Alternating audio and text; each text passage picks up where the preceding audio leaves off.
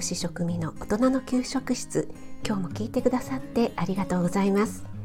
このラジオは聞くだけでこれだったら簡単だし作ってみようかなと思っていただけるようなレシピを配信しています。栄養や食材についてのミニ知識も随時配信しているので聞き逃したくないよという方はぜひフォローしていただけると嬉しいです。YouTube、インスタ、Twitter もやってますのでそちらもよろしくお願いします。はい。今日は死亡リスクが減る食材最新研究によって証明というお話です。朝の配信ワンポイントアドバイスで炭水化物イコール糖質じゃないよっていうお話をしたのでそれにも関係してくるかなと思ってこのテーマにしました。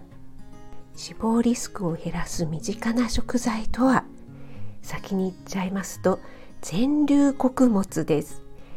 全粒穀物とは玄米や全粒粉大麦オーツ麦ライ麦などの生成していない穀物のことですね。白米より玄米白いパンより全粒粉パンの方がいいよっていうお話なんとなく聞いたことありませんか？食後のね血糖値の上昇が緩やかで体に負担をかけない食品なんですよね。低 GI といって GI 値が低い食品とも言われています。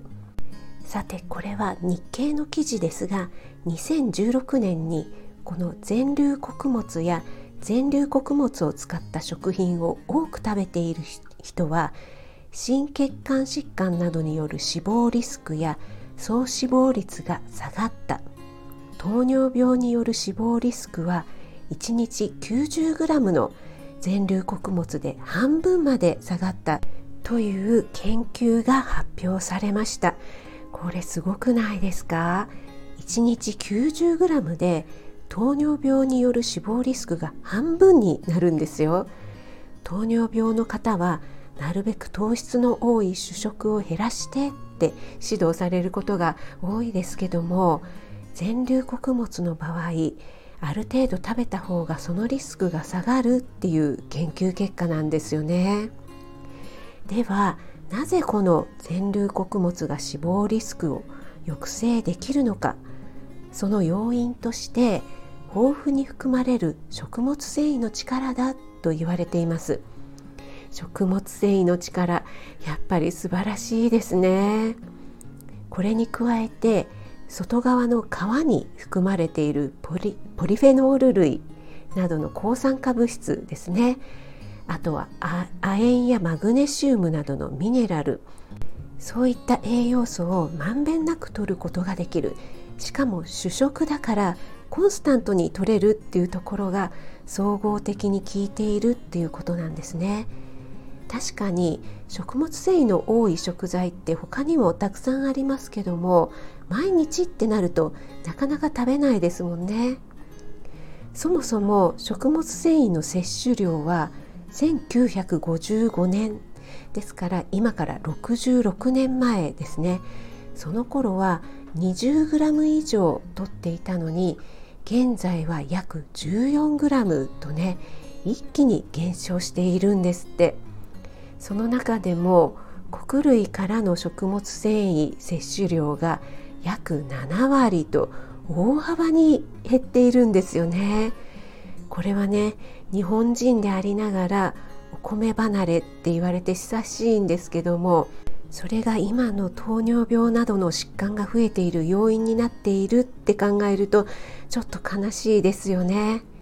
糖質はもちろん取りすぎたらいけないんですが今朝のワンポイントアドバイスで炭水化物イコール糖質じゃないよっていうお話をしました。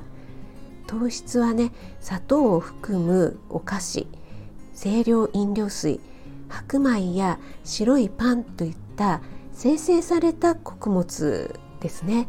それらの摂りすぎに問題があるんです。はい。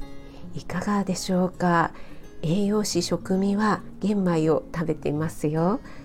玄米はボソボソして美味しくないっていう方もいますが噛んでるとね甘みも出てきますし最近の炊飯器は玄米モードがあってそれで炊くとね結構美味しいですよ。噛む回数も増えますしね。全粒穀物玄米や全粒粉を見直すきっかけになってもらえれば幸いです。はい、今日も最後まで聞いてくださってありがとうございました。少しでも役に立ったなと思ったら気軽にコメント入れてくださいね。いいねだけでも押していただけると嬉しいです。栄養士食味がお届けいたしました。それではまた。Have a nice dinner 玄米も食べてね。